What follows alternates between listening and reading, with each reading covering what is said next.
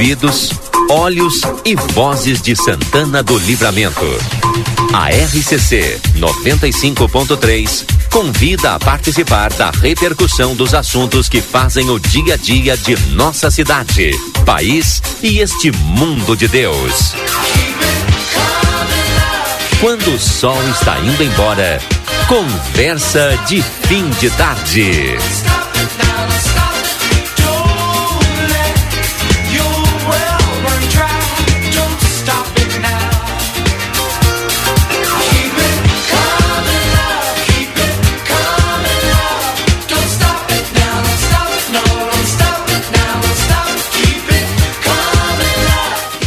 17h36, estamos no ar com o nosso Conversa de Fim de Tarde. Sejam todos bem-vindos a partir de agora.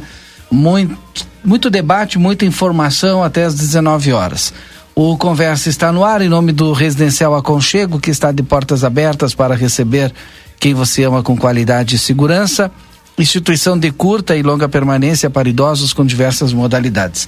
E para mais informações, o WhatsApp 991 12 45 54. Amigo internet, lembra você, precisou de atendimento, pode ligar no 0800 645 4200, ligue, eles estão pertinho de você. DRM Autopeças, a casa do Chevrolet, telefone 3241 2205. Consultório de Gastroenterologia, Dr. Jonathan Lisca, agenda tua consulta no telefone 3242 3845. O consultório de gastroenterologia Dr. Jonathan Lisca fica na Manduca Rodrigues 200, sala 402. A Matusa já está conosco aqui. Matusa, tudo bem contigo? Boa tarde. Boa tarde, boa tarde a todos. Estamos aqui novamente. Hoje uma tarde meia nublada agora, ah. né? Mas a temperatura é agradável, sim, né? Sim, sim. Ainda bem que não tem chuva. Mas vai chover, viu, gente? Tem previsão aí para os próximos dias. Daqui a pouco, a Cátia Braga traz as informações da Metsu Meteorologia. Daqui a pouquinho também os demais colegas, né? Hoje só tá eu e tu aqui sim, no início. Nos abandonaram. Dupla. Nos abandonaram. Everdiesel Autopeças, na João Goulart Esquina com a 15 de novembro, WhatsApp 984-540869. Na verdade, estamos eu e o tu e o Lucas Jardim, né? E os nossos ouvintes aí. E o melhor, viu, gente? Desde ontem, você pode participar no 981 266959 e aí você faz o seguinte: você pode mandar né, a mensagem de áudio mensagem de áudio que a gente vai colocar no ar aqui a sua mensagem de áudio, tá? Pode conversar conosco aí. A Kátia Braga já está conosco na linha direto da Metsu Meteorologia. Kátia Braga, seja bem-vinda. Boa tarde. Nos ouviu a Kátia? Tá conosco aí, Kátia? Opa, olá, tudo bem? Tudo tranquilo. Deixa eu pedir autorização aqui. Só um momento. Então tá. Então, enquanto a Kátia vai pedir ali pro pessoal é, se afastar, que ela vai fazer o boletim para nós ao e vivo. Boa tarde. Sim, boa tarde. Olha, hoje em Santana do Livramento, céu entre nuvens e a noite segue assim. A temperatura de 17 graus. E o sextou, pega o guarda-chuva, aí vai estar chovendo durante praticamente todo o dia.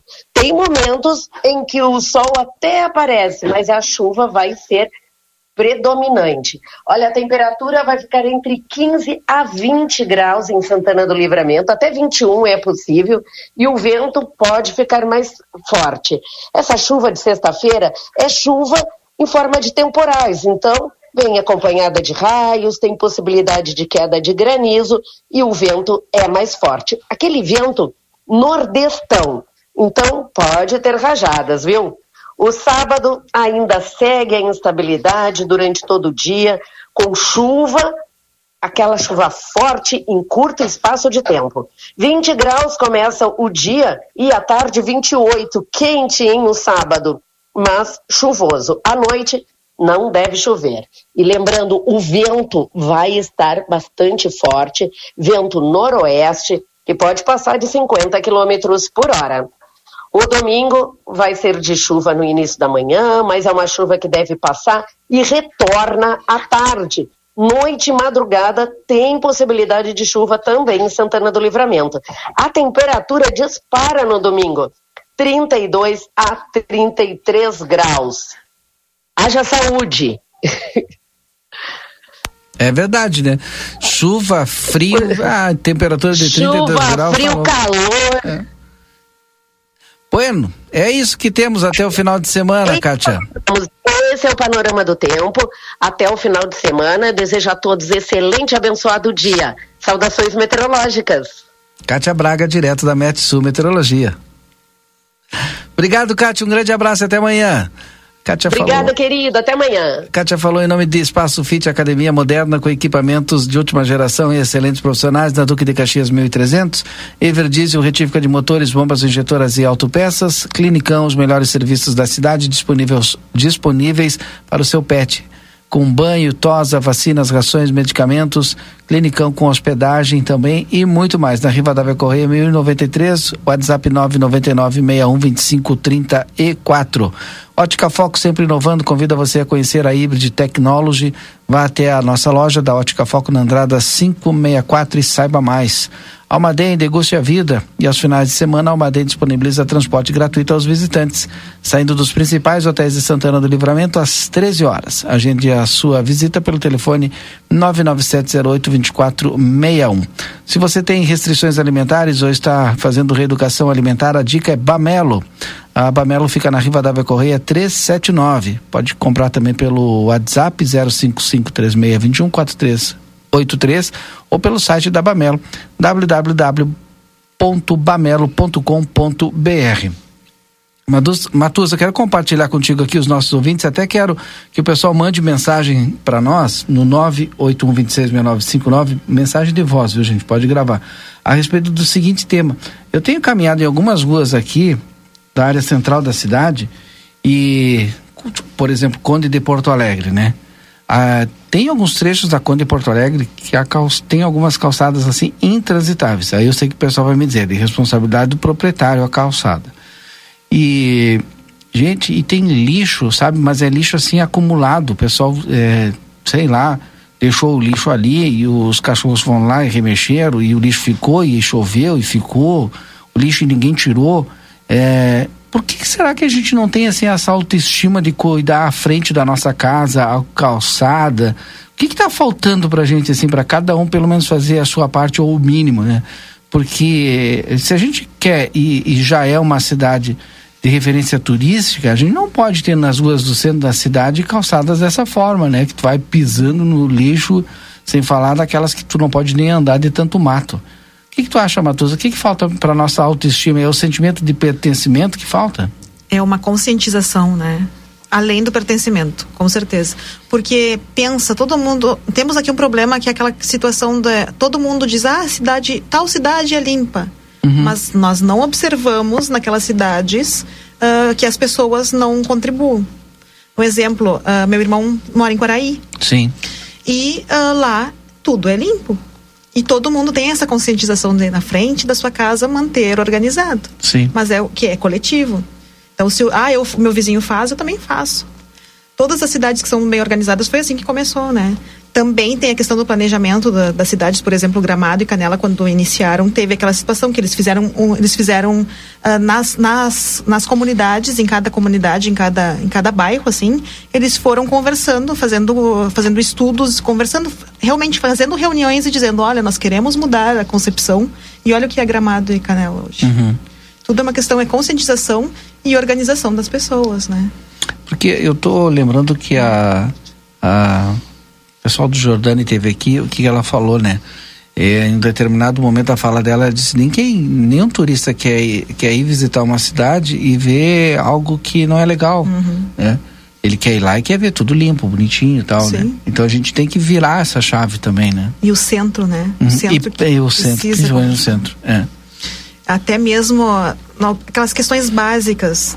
Eu tenho uma aluna que ela é deficiente e eu observo sempre a situação dela para andar no centro. Não tem. Não tem porque ela é cadeirante Sim. e a cadeira de rodas dela não tem acesso. Aí nós iniciamos, não tem acesso na prefeitura. Sim. Nós estamos fazendo trabalho na prefeitura e os alunos tiveram que levantar a cadeira dela na entrada. Imagina a nossa prefeitura não tem uhum, acessibilidade, não tem, não tem um elevador, né? Exatamente. Não tem. E aí como é que tu faz, né? Uhum. Para levar o cadeirante até lá em cima? E vamos não só para os cadeirantes, mas pessoas idosas para andar nas calçadas, uh, pisando nas, muitas vezes tudo quebrado, pisando mal, aí uhum. cai. Conheço vários idosos que já caíram e se machucaram justamente nas calçadas. Hoje mesmo, né? Eu tive uma informação que uma idosa caiu aqui na Andradas, ela trupicou, né? Uhum. Depois até vou tentar descobrir exatamente como é que foi o acidente. Tá machucada. Meu Deus. Vai ficar em casa 15 dias, né? Uma pessoa que já é idosa e depende do trabalho também, já fica sem trabalhar, né? Sim. Embora encostada, mas enfim, é, tudo é com, mais complicado para quem já tem uma certa idade. O, o Rodrigo está conosco. Vou pedir para que o Lucas vamos liberar o Rodrigo para conversar conosco direto lá da Festures. Enquanto isso, eu estou mandando um abraço aqui para o Sandro. O Sandro é gerente do Cicobi, o Sandro mora lá em Quaraí. E o Sandro, nesse horário, ele volta para Quaraí nos escutando. Então, um grande abraço para o Sandro, está nos ouvindo aí na estrada. É, deixa eu ver aqui. Valdinei, o professor falar. Lobato tá nos ouvindo me manda também. um abraço e diz que calçada é obrigação do dono do imóvel arrumar. Foi o que eu disse ali no início, né? Só que eu não sei por que, que não arrumam. Se é falta de sentimento de pertencimento ou porque já se acostumaram, né? Sim. E aí deixa ali. Às vezes a calçada tá com um buraco, a calçada tá com defeito, e sem falar na sujeira. O... Pode falar, Matheus. E o engraçado é que a única cidade que, assim, se um vizinho arruma, o outro não arruma, né? Uhum. Normalmente tem aquela coisa, ah, meu vizinho arrumou, eu vou, vou arrumar vou também. Correr pra arrumar. Vou correr pra arrumar. O... Rodrigo, tudo bem, Rodrigo? Tu já está nos ouvindo aí na Festures? É óbvio que a gente está falando aqui da questão de, de, de, turismo e que é necessário tu ter um embelezamento na cidade para que as pessoas, quando é, o pessoal quando vem até livramento, não quer ver nada sujo, não quer ver uma cidade que não seja bonita, quer ver o bonito, né? É como tu tá aí agora em Gramado fazendo essa discussão na Festures, que é uma feira importante da América Latina, que deve também aparecer esse tipo de discussão aí, né? Sem dúvida nenhuma, Valdinei Lima. Boa tarde a tia Matuza, os nossos ouvintes. Aqui é, em Gramado e Canela já é Natal. A cidade está toda preparada para o Natal. Já está acontecendo, né, um dos maiores eventos de Natal do nosso Rio Grande do Sul, que é o Natal Luz. Então, é, tu entra na cidade e tu já percebe o clima, é, todo ele desde desde as principais ruas e avenidas, todas elas iluminadas, né? São às 8 horas da noite, todas as luzes de gramado elas se tem, são acendidas, né? E aí tu tem a comemoração. Mas fora isso, né, Valdinei, a cidade limpa, uma, uma cultura de receptividade que não tem outra parecida aqui no Rio Grande do Sul.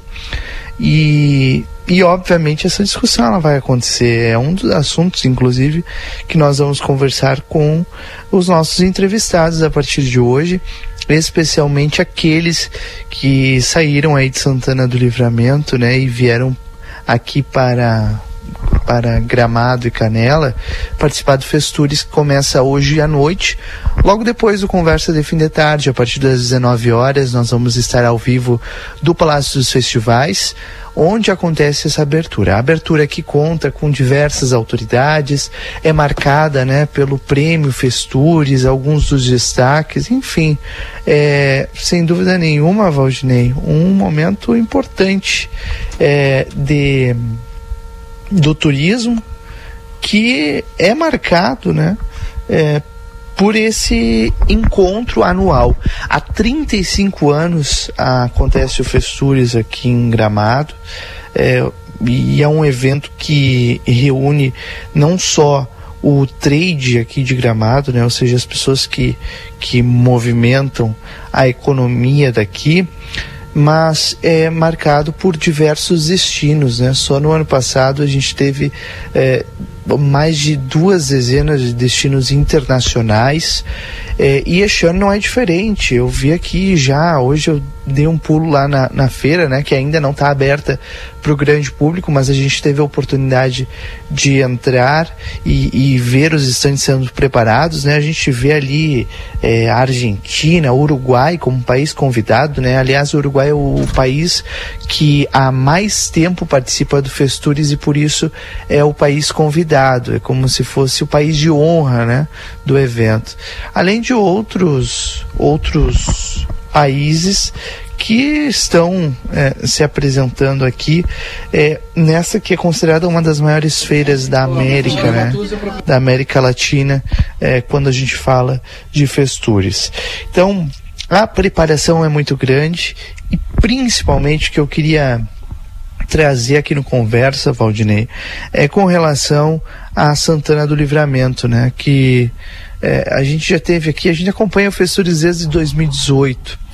E desde 2018 a gente questiona aqui no Conversa a participação é, mais efetiva de empresários, a participação mais efetiva da própria Prefeitura de Santana do Livramento, vendendo o destino Santana do Livramento, a intendência, né, que sempre marca uma presença discreta, mas marca, né, é, vindo com maior peso, e neste ano é, se formatou uma mesa binacional de turismo, ou seja, uma mesa que, que conversa né, é, uma é com a outra, ou seja, do lado brasileiro e do lado uruguaio, e elas estão juntas aqui, formatando um, uma representação só, que é o destino binacional.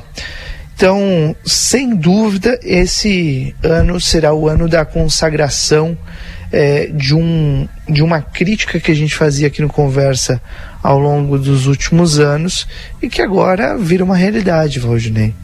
É, vira uma realidade porque estamos tratando todos de turismo juntos e de maneira organizada. E claro, né, uh, vamos contar todo é, esses fatos e trazer todas essas discussões aqui para o Conversa de Fim de Tarde, junto com o Frontier Hotel Rivera, a sua casa na fronteira. Descubra o encanto deste hotel, reserve agora em Frontier hotelrivera.com. Também conosco Like Design Hotel Rivera, onde o estilo encontra o conforto. A sua viagem perfeita para o Uruguai reserve em likedesignhotel.uy. E também a Misterlan tem a melhor experiência nas águas termais da fronteira. Amsterdã, lazer para todos. Hoje eu lembrava, né, que que o Amsterdã foi o pioneiro aqui na Festures, é, inclusive registro aqui mais uma vez o nosso abraço ao João Gabriel Ilau, né, que foi um desbravador quanto, quando a gente fala de Festures em Santana do Livramento, porque ele veio aqui, montou o estande do Amsterdã, apresentou a cidade lá no ano de 2018, que foi quando a gente começou a acompanhar. Comfort Hotel, um novo conceito em hotelaria na fronteira, venha viver uma experiência incrível. Serra Média Emergências Médicas, cuidando da sua vida com amor e dedicação. Sítio da Terra e Mini Fazenda, o seu elo com a natureza. Diversão para toda a família é na Fazendinha. Hotéis Acrópolis tem comodidade e alto estilo em pontos privilegiados. E Brasil Free Shop, o primeiro free shop com preço atacado, lá na Sarandi, esquina com a Cebajos. Um abraço pro Rafael Valdinei, que é um, um, um empresário que Sim. acredita no destino uh, Destino Binacional, Santana do Livramento e Rivera e acredita especialmente no trabalho que a plateia e a RCCFM fazem em feiras como essa, não só aqui na Festúrias, né, mas na FIT lá na, em Buenos Aires, onde a gente falou uh, no mês passado, de onde a gente falou no mês passado, né? Então ele está sempre conosco nessa parceria, por isso nosso abraço a todo o Brasil Free Shop, que, que é um grande empreendedor da nossa fronteira. Obrigado, Rodrigo, com a sua participação direto aí de Gramado Canela na, na Festures. O professor Lima já está conosco aqui antes de eu trazer para o ar os nossos convidados. Professor Lima, boa tarde, seja bem-vindo. É. Aqui a Matusa já estava aqui desde o início comigo. Tá bem, boa tarde a todos, boa tarde, Matusa. Primeira vez que eu. É, boa tarde, procuradores. A gente já tinha nos visto aqui, a gente vai conhecer hoje, né? Que bom que vocês estão aqui na, na Unipampa, né? Porque eu estou há 15 anos no Pampa, do curso de administração e gestão pública lá. Entendeu? Agora saí de uma reunião agora rapidinho. E a universidade ainda que está prenha, cheia de possibilidades, mas também fui lá da, da Urcamp, lá 17 anos, né, da iniciativa privada, né? Então a educação superior aqui em livramento a gente aprende, né? Fazendo, agora eu falava agora à tarde ali, né? Hoje nós estamos com praticamente é, 90 e poucos por cento de doutores aqui no campus, né? E eu, eu sou daqui do livramento, eu pagava para um doutor vir aqui, ah, esse é doutor, toma aqui tantos dólares, professor, vem aqui falar alguma coisa para nós. Isso tornou realidade no campus, né? Patuzzi fez doutorado dela, tudo, né? Então nós, nós a, a cidade está assim efervescendo, não só na questão do, do, do, da questão desse olhar do turismo, né? Mas a gente quer também que a cidade seja seja melhor, né? Hoje estava falando aqui antes do, do antes de iniciar o programa na questão da limpeza da cidade, mas aí passa para as questões culturais que a gente vai adquirindo ao longo do tempo. As pessoas vão se dar conta que se apropriam da cidade. E eu digo, quem gosta de livramento, gosta de limpar a frente da sua casa. Eu gosto de livramento, eu limpo ah, todos, todos os finais de semana eu... a frente da minha casa, né? O Vitor Hugo e outros aí disseram, se cada um limpar a frente da sua casa, em breve a vou estar limpa. Eu também estou no mesmo segmento, que a pessoa que gosta de livramento, limpa a frente da sua casa. Quem não gosta, não limpa. Entendeu? Eu, vou, eu vou apresentar aqui, eu tenho o prazer enorme de receber mais uma vez o defensor público geral, o doutor Antônio Flávio de Oliveira, mas tem o pessoal da casa aqui, né? O doutor Carlos Marcondes, o doutor Lucas Rig e também a doutora Luciana Badra Guerra. Mas eu vou aproveitar, o doutor Carlos, a gente abriu o programa hoje falando exatamente sobre isso, né? Por que, que a gente não tem essa cultura ainda de limpar a nossa frente da casa, a nossa calçada? Parece que a gente não tem o sentimento de pertencimento, ou algumas pessoas não têm ainda esse sentimento de pertencimento. O que, que o senhor me diz? Boa tarde, Valdinei. Boa tarde aos amigos aqui da bancada e, e aos ouvintes. E ao Rodrigo, que está aí em Gramado? Está em Gramado, está em Gramado. Que vocês me disseram agora. Um prazer estar aqui de novo com vocês. Olha, é uma boa pergunta, Valdinei. É, esses hábitos começam em casa, né? Eu, como um forasteiro é, paulistano, mas a quase aquerenciado aqui. Quase não, oficialmente. Eu e o colega Lucas Rig aqui, oficialmente, porque os dois têm título de cidadão otorgado pelo povo santanense aqui. Mas como alguém de fora, eu posso dizer que acho que as pessoas aqui em Livramento têm um nível bom de consciência se a gente for comparar com o índice do Brasil, sabe? Claro que falta muito, né? Sim. né? Estávamos falando em educação, educação pública e privada de qualidade. Isso constrói bases melhores para o futuro. Mas não adianta. Isso vem de casa e esses hábitos têm que ser nutridos. E se, se a gente está falando sobre isso no rádio hoje, acho que já é um grande passo. É. Para quem não pensa nisso, para passar a pensar, né? A gente ainda vê lixo sendo... Agora na vigia a gente teve problema do lixo sendo colocado uhum. lá. E não é só na vigia não, né? várias comunidades rurais, pessoal desova o lixo, como se diz. Então. E a gente tem uma, é, tem várias comunidades assim é, rurais lindas, né? O Cerro Nosso de Palomas é fantástico, né? uhum. né? A gente visitar lá e conhecer e tal, e é bem pertinho da faixa, tem facilidade da BR, tem facilidade para as pessoas visitar, tem que manter limpo só, né? É, ali na região, por exemplo, do Mar do Lopes, o que tem de lixo, uhum. eu pedalo por ali sempre, sim, né? o que sim. tem de lixo ali é, é triste. Mas o pessoal e... tá tá se conscientizando e tá buscando alternativas, porque várias mensagens eu já, eu já recebi aqui, pessoal de buscar uma alternativa para uma lixeira. Porque o pessoal que mora no interior, ele cuida do seu lixo e ele quer deixar no lugar adequado. O problema é outras pessoas que vão até ali depositar uhum. e aí uhum. fica vira aquela pandelixo. É triste, mas o que a gente escuta é que, que as pessoas que depositam lixo não moram ali, né? É Quem é que vai estar tá jogando lixo na frente da sua casa ou, ou, no seu, na frente do seu campo? Né? Então, sim. quer dizer, a pessoa sair de carro para depositar o lixo em outro lugar é triste. E sai daqui da cidade e vai até lá. Deixa eu. É, vou trazer o. É óbvio todos aqui para falar, mas doutor Carlos Marcondes, eu tô convidando ele faz um tempão para participar conosco. De vez em quando que ele tem tempo, ele vem aqui. Hoje o DPG me convocou, Valdinei, então tô com a agenda obrigado. liberada pro programa. Vamos dar a palavra pro defensor geral que veio nos visitar aqui na fronteira hoje. Que é o doutor Antônio Flávio de Oliveira, mas antes eu passo, doutor, me permita, porque eu já comecei com o doutor Carlos, para mim dar uma boa tarde aqui pro doutor Lucas e a doutora é, Luciana antes do senhor. Doutor Lucas, seja bem-vindo aqui conosco também. Boa tarde. Muito obrigado, boa tarde, Valdinei, boa tarde aos, aos colegas que estão aqui hoje, né? Compartilhando esse momento. Muito feliz de estar aqui podendo eh, conversar um pouco, dialogar um pouco sobre a Defensoria Pública, sobre as questões de Santana do Livramento também.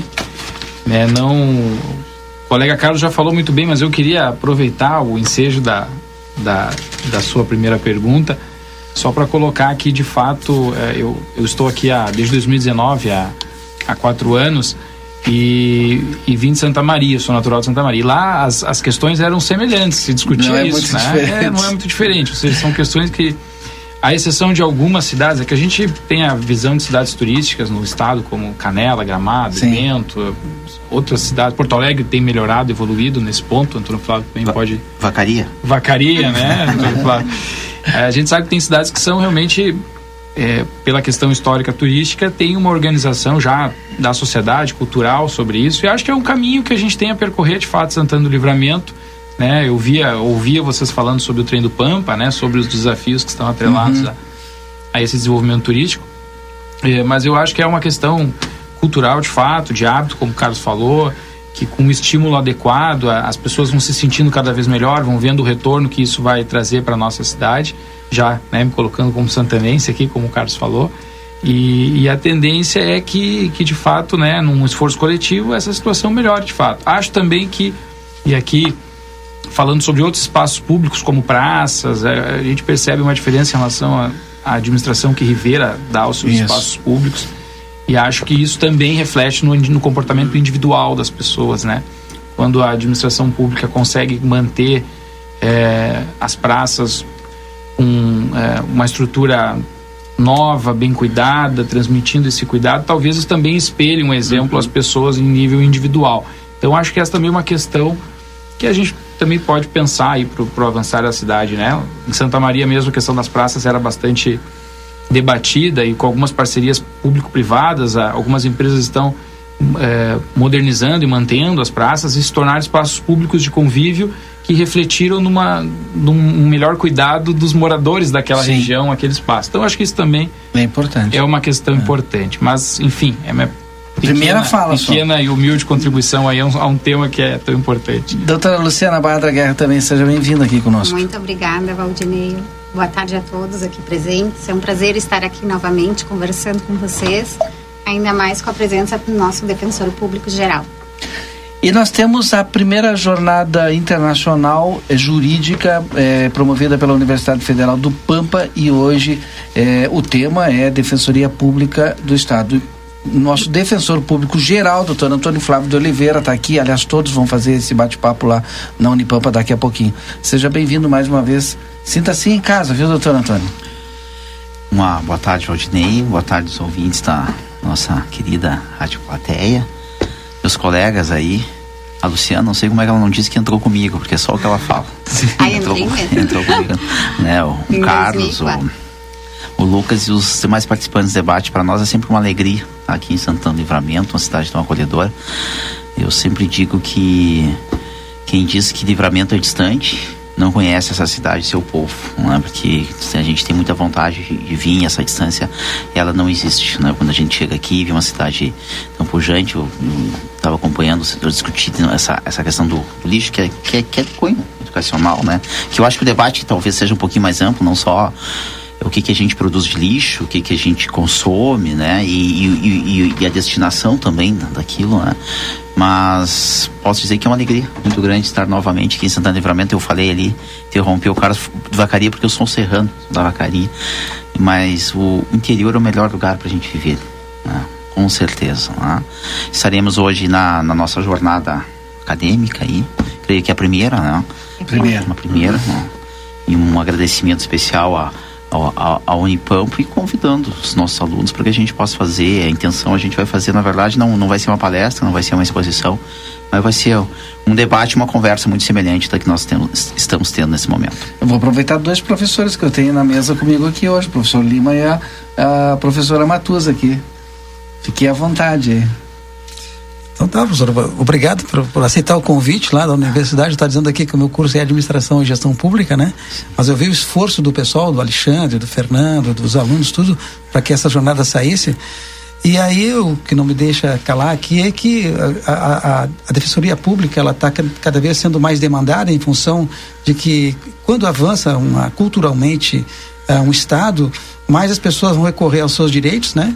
A gente lia lá, eu li há 30 anos atrás que o americano tinha, uma, cada americano tinha um advogado, né? Do lado, 30 anos atrás, eu, eu lia lá uma matéria e digo, isso aqui vai ser o futuro, assim como o psicólogo, né?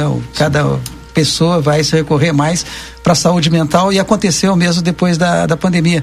É, a demanda tem aumentado nesses últimos anos, assim, é, em função dos direitos individuais, das, das da, da, Constituição de 88, as pessoas são mais aculturalmente, assim, elas fazem com que as pessoas procurem seus direitos. O que está acontecendo? Posso, inicialmente posso dizer que, eh, quando o senhor falou, temos dois professores da universidade, fiquei com medo que viesse uma pergunta jurídica. Mas.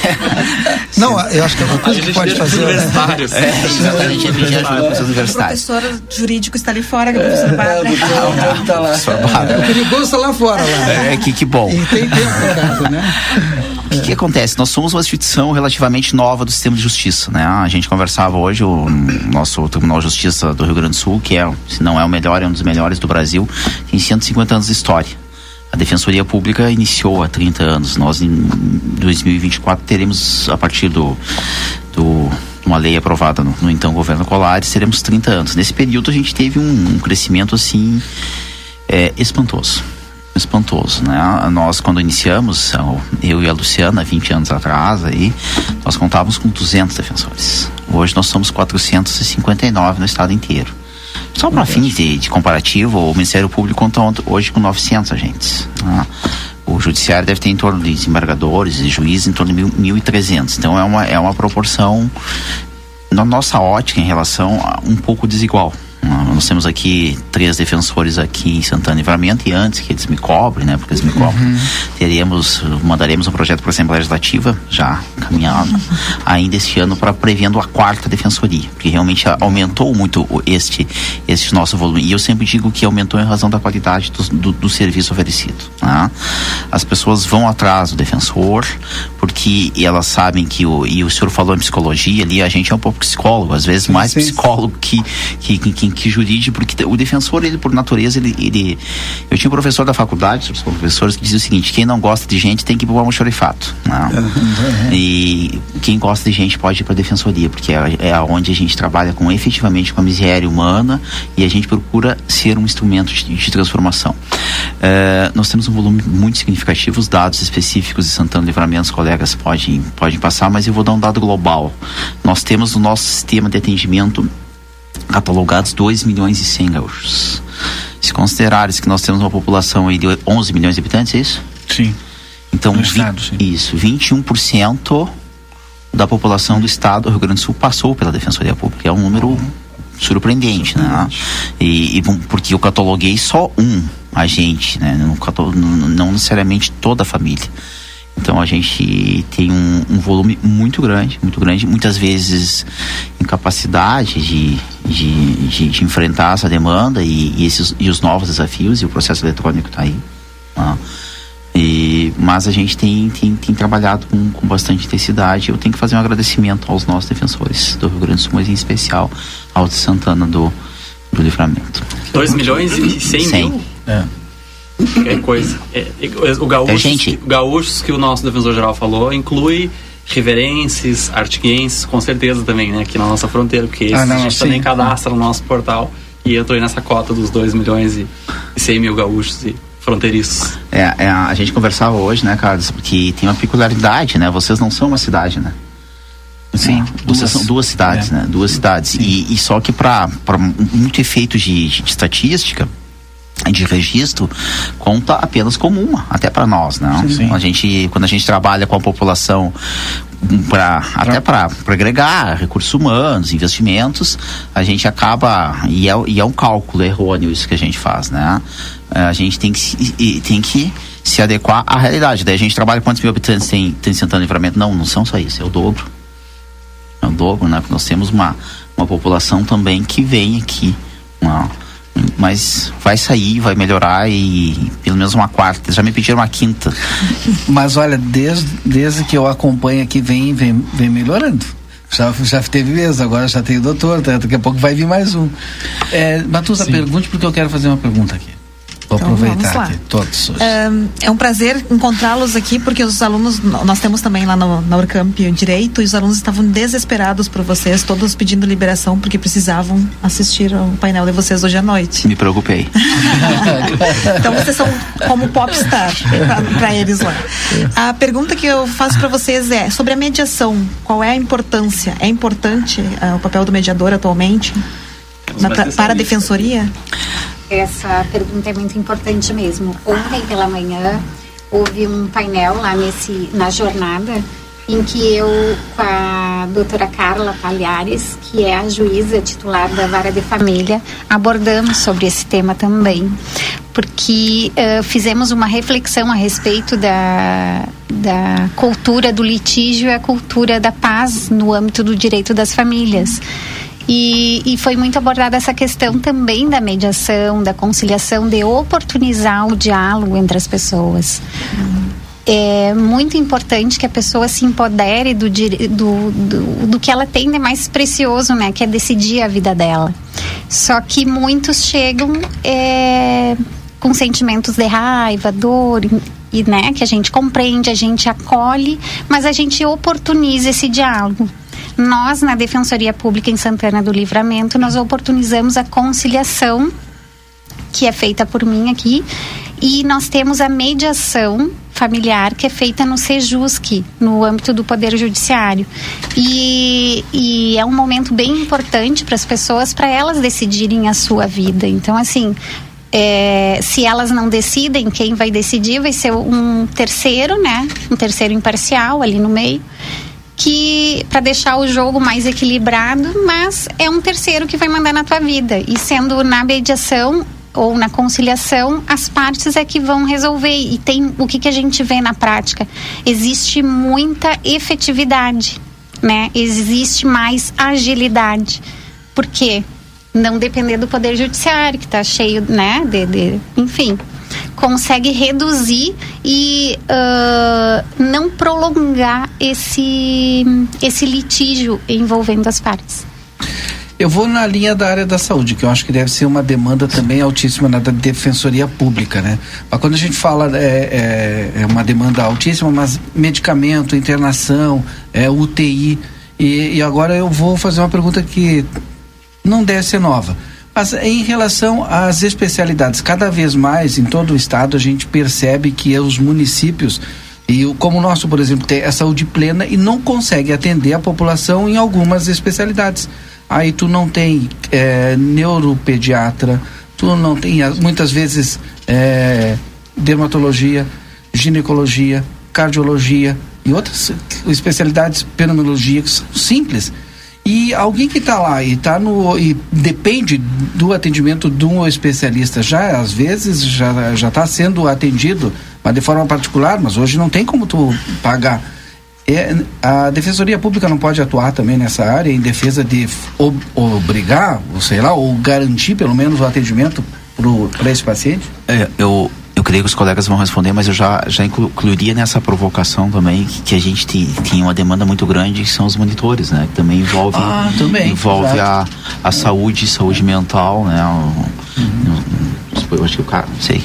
Sim, eu que A gente tem garantia na lei, mas não aqui. tem monitor. Com certeza. É, na área da saúde, o que a gente aqui em Livramento, quando eu cheguei, eu notei um número até mais elevado de ações nesse sentido. Mas sim, respondendo a pergunta, é, existe a possibilidade, sim, de utilizar de instrumentos, não só o processo judicial, mas até de ofícios e algumas tentativas que a gente chama de tentativas extrajudiciais de tentar é, resolver essa situação da saúde no sentido da pessoa estar aguardando, é, que a gente chama aguardando na fila, mas aguardando ser chamada para o atendimento em outro município na, na, naquela especialidade que não é atendida no seu município Isso. de origem.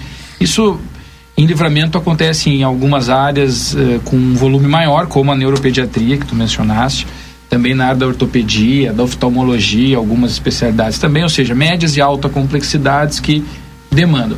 O que, o que eh, então é possível de, de, de, ingressar com alguma medida, mas claro, a gente sempre avalia, dentro até de um, de um projeto da Defensoria Pública, que é o projeto Ser Saúde, que é soluções extrajudiciais resolutivas, a gente sempre avalia realmente a possibilidade de não ajuizar uma ação, que às vezes Sim. demora naquela solução, em detrimento de talvez entender por que, que aquela pessoa não está sendo chamada. Porque às vezes é um erro de cadastro, faltou um documento lá no protocolo, o médico não explicou bem uma urgência que se explicar a pessoa será chamada, e às vezes a gente resolve os problemas nesse, nessa construção que se dá aqui em livramento com a Secretaria Municipal de Saúde. Aqui deixar um, um abraço, eh, um elogio ao Carlos Remédio, que é o uhum. responsável por esses trâmites com a terceira defensoria. E aí, às vezes, a gente soluciona várias, vários atendimentos nesse sentido. Reduzimos muito a judicialização. Ainda acontece, sim, porque o sistema não distribui o número de atendimentos necessário para as, os municípios do interior. Então, por exemplo, a Santana do Livramento daqui a pouco tem quatro vagas de atendimento no município X e a fila é 90 pessoas. Quer dizer que não há como solucionar isso a curto prazo. Então, as ações judiciais acabam se acumulando. A ação judicial, nesse caso, ela vai praticamente é, qualificar aquele. Vamos fazer uma metáfora simples e. É, que é um ticket da fila ali, né? É o ticket para ser uhum. chamado, né? Que você tira. Então você está com um ticket X e a ação judicial ela pode, claro, fazer com que esse seu ticket seja preferencial por um motivo que o juiz constate, que é de urgência verdadeira, e você acaba sendo chamado antes porque entrou com o processo judicial. É, isso é o que acontece nesse tipo de processo. Né? E se a consulta não é feita no prazo que o juiz estabelece, é possível de se pegar valores, se utilizar para custear essa, essa, esse tratamento na via particular, mas, de novo, não é o meio que entendemos, pelo menos que eu entendo, e a Defensoria com o Ser Saúde, Sim. que se entende o mais adequado. Nós queremos que a política pública funcione. Funcione. É, é um, né? Nós é queremos um que a política pública dos monitores lá das, das crianças e adolescentes que precisam de um atendimento especializado em saúde aula, que esses monitores sejam fornecidos dentro da política pública. Sim. Que eu não precise demandar judicialmente, até porque se eu preciso demandar judicialmente, tem pessoas que não sabem do seu direito. Vai um pouco na tua pergunta, né? A, em que pese a gente tenha realmente é, evoluído a informação sobre os direitos através da própria internet, através né, da, da, da, da Constituição, a, re, re, assegurando vários direitos da imprensa, etc. Ainda as pessoas que precisam desse tipo de tema são pessoas vulneráveis que às vezes estão cheios de outros problemas e não sabem que podem buscar as instituições para resolver isso. Então a nossa luta enquanto defensoria pública não é só atender a pessoa que vai lá pedir a consulta, Vamos tentar Garantir refletir sobre essa situação também. mais geral, uhum. né, é, de saúde. E, e aí fica o elogio aqui, Antônio Flávio, aos, aos, aos colegas que dirigem os núcleos. O núcleo de direito de saúde da Defensoria é muito atuante, é muito importante, protagonista nessas construções com os colegas que atuam nas, na ponta, como a gente diz, né, nos municípios. E a nossa atuação é muito estratégica na área da saúde, né, muito estratégica para tentar contribuir com esse todo. É, nós temos também a, a, a situação do, dos medicamentos de alto custo, né? Aqueles, né? Que é a, que é a competência da União, né? Isso, né? A gente tem tem, tem muita dificuldade, né? Até de, de, de fazer, não só dialogar com, com a parte, né? Mas a, a também convencer, né? às vezes até o, o, o, próprio Estado, porque o que, que o Estado tem? Ele, e depois ele, ele tem uma, uma reparação da União. Né? Sim gente tem regresso que acaba nunca vindo, né? Você é bem, bem, Sim. bem honesto. Então, esse e hoje eu acho que um, um dos nós é, são esses medicamentos de, de alto custo, porque como o senhor pontuou, a medicina está evoluindo cada vez mais e mais e mais, né? E, e, e, o Estado também não tem, né? Se não desenvolver é, essas políticas públicas que o, que o Lucas tão, tão bem destacou, não vai dar, com certeza, a agregar toda, toda a necessidade da nossa comunidade. Eu queria fazer uma pergunta aqui, mas não sei se eu posso aqui. Pode, pode. pode assim, por enquanto a gente tem tempo ainda. Isso. A questão do concurso público, né? Que eu, eu, passei, quando era proreitor, eu passei para situações que eu fui até orientado de como a gente encaminhar, né? Mas assim, ó, tirando assim, um, um, um, cadeirante aqui, que mora lá, digamos, num bairro distante aqui, nós estamos num bairro aqui, o Arno, que passa no concurso público, por exemplo, qualquer um dos órgãos públicos nossos, do Estado, da União ou Federal, e esse cadeirante ele não tem acesso ao transporte, que deveria, na, na parada de ônibus da casa dele, ele tem uma rampa de acesso. Já chegaram algumas situações de que desse oportunidade esse o Estado, né, pudesse trazer esse esse cadeirante para dentro do órgão público, trazer ele, conduzir ele ou não teve nenhum caso desses? Porque nós temos assim um, nós temos um, um, um, lado constitucional, né, é de 88, que é o direito de cada um, né, ter acesso a algum trabalho, coisa e tal. Tem a legislação que já que coloca as cotas e ao mesmo tempo tem outro lado, que às vezes o Estado, vamos colocar Estado, município, Estado, União, não atende outra parte, quer dizer, então há uma inércia no, no, na questão da gestão do transporte, né, do, do, transporte urbano, e possivelmente possa encalhar isso aí no, como é que vocês veem essa questão toda? Que alguém poderia eu, me, eu responder? Posso, eu só puxar o, o assado para a nossa instituição, eu não, eu não vou responder a pergunta, só vou dizer que, a, que, que nós, na Defensoria Pública, nós desenvolvemos com muita efetividade as ações afirmativas. 15% do, do, das vagas dos nossos concursos são para pessoas PCDs, né? pessoas com, com deficiência, e nós, e, e PN 30%, indígenas 1% e, e trans 1%. Então, eu, dentro do, a, a, do desenvolvimento, a, da afirmação da política pública nos concursos públicos da Defensoria Pública está... A diversidade está tá presente, a materializada no, no, concurso público. Da Defensoria, é. nós somos a diversidade, né? Uhum. A gente tem que realmente efetivá-la. Uhum. Eu não quero tomar muito tempo de vocês, mas eu queria saber qual o maior desafio hoje da Defensoria Pública do Estado. Pode, todos podem responder um pouquinho cada um. Doutor Antônio Flávio de Oliveira, que é o nosso defensor público geral. É. Só para dizer quem está aqui para o nosso ouvinte que está chegando tá. agora. Doutor Carlos Marcondes, nosso defensor local. Doutor Lucas, é, também nosso defensor local. E a doutora Luciana Badragarra, também nossa defensora local. Eu? Quem? Doutor Antônio Flávio de Oliveira, comece. Eu, como gestor, posso dizer que o nosso maior desafio hoje é financeiro é orçamentário. A gente conhece a realidade do Estado, a gente sabe que o Estado vive um regime de recuperação fiscal, a gente sabe que o Estado há 30 anos gastou mais, mais, mais que podia, mas nós, nós representamos eh, 0,665% do, do orçamento global do Estado. Né? Das instituições do sistema de justiça é a que menos recebe. Né? Com todos, eh, a gente sabe da, da, importância de cada uma, mas o nosso desafio é isso. Né? Nós temos que evoluir a partir do financeiro, porque sem o financeiro eu não tenho sede, sem o financeiro eu não tenho estrutura, sem o financeiro eu não tenho o servidor, eu não tenho o defensor, e eu não tenho a defensoria pública. Então hoje, enquanto instituição, é isso. Temos um, um apoio muito grande do atual governo. Não, é, o senhor sabe que a gente não é vinculado, nós somos uma instituição autônoma, mas eu tenho que ser honesto nesse, nesse aspecto. O governador Eduardo Leite é muito sensível as demandas da Defensoria Pública, mas nós precisamos crescer.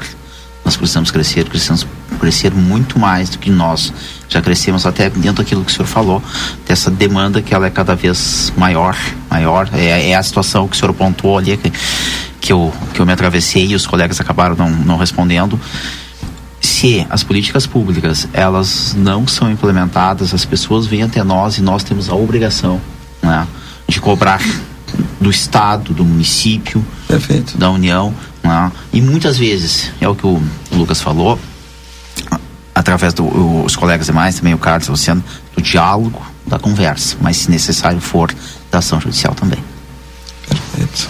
Doutor Carlos. Eu ia comentar aqui, que falo como como defensor da ponta, né, como disse o Lucas, ou seja, quem está operando aqui no dia a dia, então a minha colocação é, não é de cunho institucional e macro, mas é difícil responder qual é o maior desafio da gente enquanto defensor público, porque eu acho que é um, é um, é um guarda-chuva de desafios e tem vários aí embaixo desse grande guarda-chuva, né? Mas eu diria que é, é, tudo aquilo que advém das assimetrias que existem em decorrência da gente sempre estar tá do lado mais fraco. Mas esse é o nosso DNA. O nosso DNA é ser contra-majoritário. É muito, eu não vou dizer que é muito fácil, mas talvez seja muito mais fácil, entre aspas, defender peixe grande, né? Ou, enfim, fazer a defesa do Estado em si, ou. É, mas é, todas as demandas que a gente leva adiante, e eu não estou falando de demandas judiciais, até esse é outro, outro ponto que eu vou colocar é, em seguida. Mas todas as demandas que a gente leva adiante necessariamente tem a ver com levar adiante demandas de populações extremamente vulneráveis. Sim. E isso não é fácil de fazer, né? Porque a gente enfrenta aí sim vários outros desafios que se, que se desdobram é, em várias outras ordens. E, e para conectar com o que o nosso DPG comentou aqui também, né?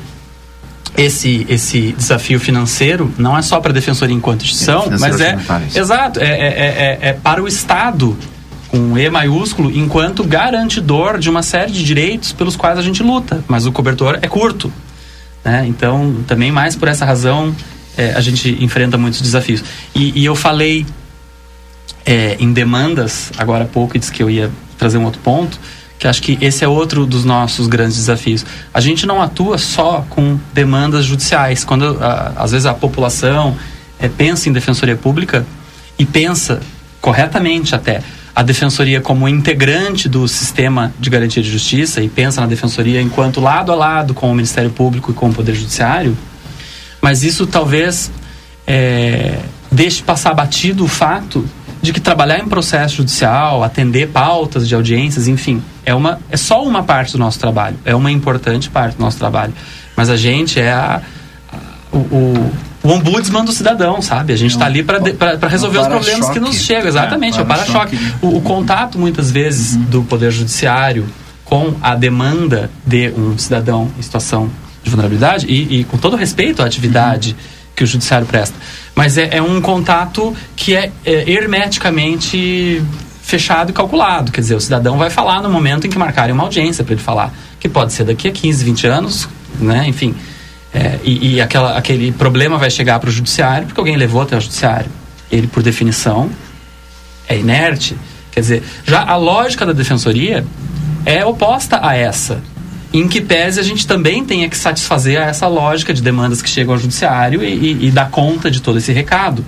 Mas agora, a gente tem o problema do lixo, a gente tem o problema da rampa de acesso, do transporte que não funciona, e não é só, muitas vezes, por cadeirante que não funciona, né? Quem mora no Árvore, como o senhor falou, Exatamente, não é meu caso, mas eu tenho amigos que moram ali. É. É, nós temos um problema, às vezes, que é macro de transporte público. A, de, a inépcia do, é. do, Estado, digamos, do Exato. município, em cumprir isso aí desde 88, digamos. E, e, e me parece, às vezes, que não há pressão comunitária para que, por exemplo, tenhamos um transporte com rampas, com acessibilidade e que as calçadas não tenham acessibilidade e que o cego não existe, o cadeirante Exato. não existe para esse município. E que atenta Exato. até quem sai das 22h30 da universidade que não tem que não, que não tem é. e, e, e, quem mora em campanha, então, não vou nem é. dizer, né? Não, não, tem acesso à educação. Sim. De maneira reflexa.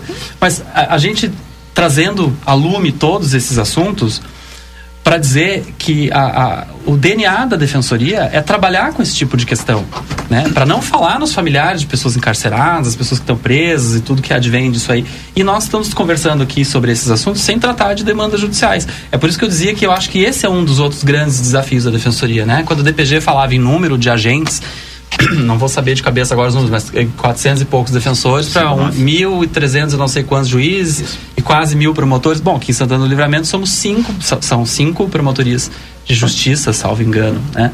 Para três defensorias. Agora recebemos a notícia de que virá a quarta defensoria. É, mas de qualquer modo, e aqui, claro, puxando sardinha pro meu assado aqui, puxando brasa pro meu assado, mas deveríamos ser em maior número, porque a gente não tá só para atuar nos casos em que eles atuam. Mas a gente está. É, é, é, o SUS do sistema de justiça, né? O sistema único de saúde. A gente é a porta Sim. de entrada, de saída de todas essas demandas. E acho que esse é um desafio imenso para a gente aí. Doutora Luciana. Quanto à a, a pergunta da ação judicial, né, de, de cadeirante, Atualmente é o colega Lucas que é o responsável por esse tipo de ação, mas eu posso dizer que enquanto eu fui responsável na área civil, assim, do ajuizamento, eu nunca tive. Uhum. A, única ação que foi proposta há muitos anos foi uh, de estudantes do interior do município que precisavam vir. Nesse sentido, sim, mas de cadeirante especificamente, sim, sim. não. Não sei se o uhum. colega teve algum de cadeirante. Não, de especificamente procurar uma pessoa cadeirante para ajuizar um, uma ação contra uma instituição privada para fazer acessibilidade, ou mesmo procurar a tutela coletiva pública, não.